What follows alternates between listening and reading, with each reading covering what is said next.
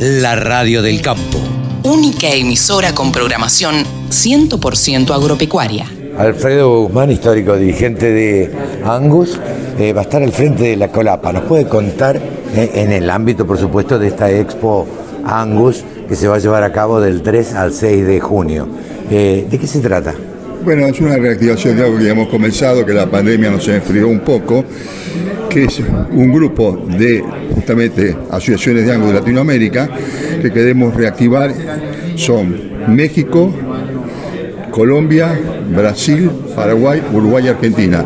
Ahora estamos tratando de agregar a Panamá, a Perú y a Ecuador para formar un grupo latinoamericano, para formar digamos, una lucha por, los, por, por, lo que hacemos nosotros en Latinoamérica con el Angus, que muchas veces recibimos un tratamiento no demasiado bueno del resto de los que hablan un idioma distinto al nuestro. Y estamos justamente tratando de juntarnos para justamente cambiar algunas cosas que estamos haciendo para tratar un orden general más o menos igualitario y realmente crear un crecimiento para un grupo que sin lugar a dudas para el mundo es muy importante, lo que es para la raza Angus.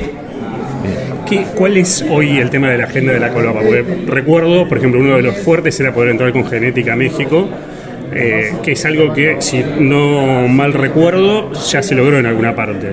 No. ¿No? Bueno. Se entra a México y Estados Unidos, pero a través de poder entrar a través de Canadá, que es lo que queremos justamente decir, que nos parece realmente absurdo. Ese es el Senacica, o sea, el Senasa de México, pero vamos a juntar todos para tratar de hacer un pedido general, que también para los yanquis, que son los más difíciles, abran un poco, porque parece que todos tenemos que leer ese manifiesto.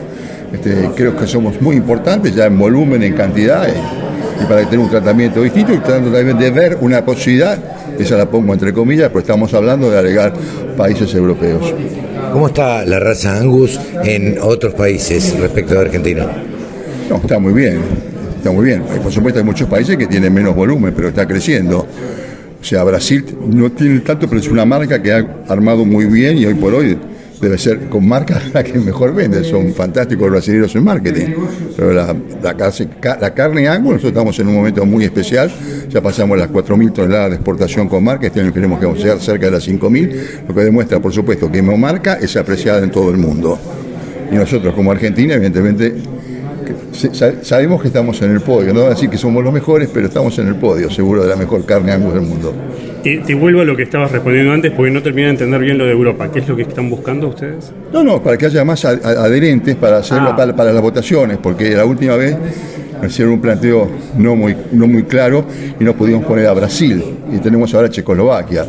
Yo creo que Brasil es un país con el suficiente volumen como para poder tener un secretariado mundial. Y ahora tenemos que tener Australia y Estados Unidos y después vamos a a Brasil.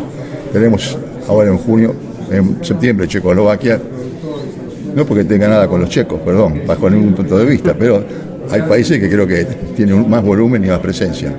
Gracias. El sector agroindustrial es el que más mano de obra ocupa en la Argentina. Nos merecíamos una radio. www.laradiodelcampo.com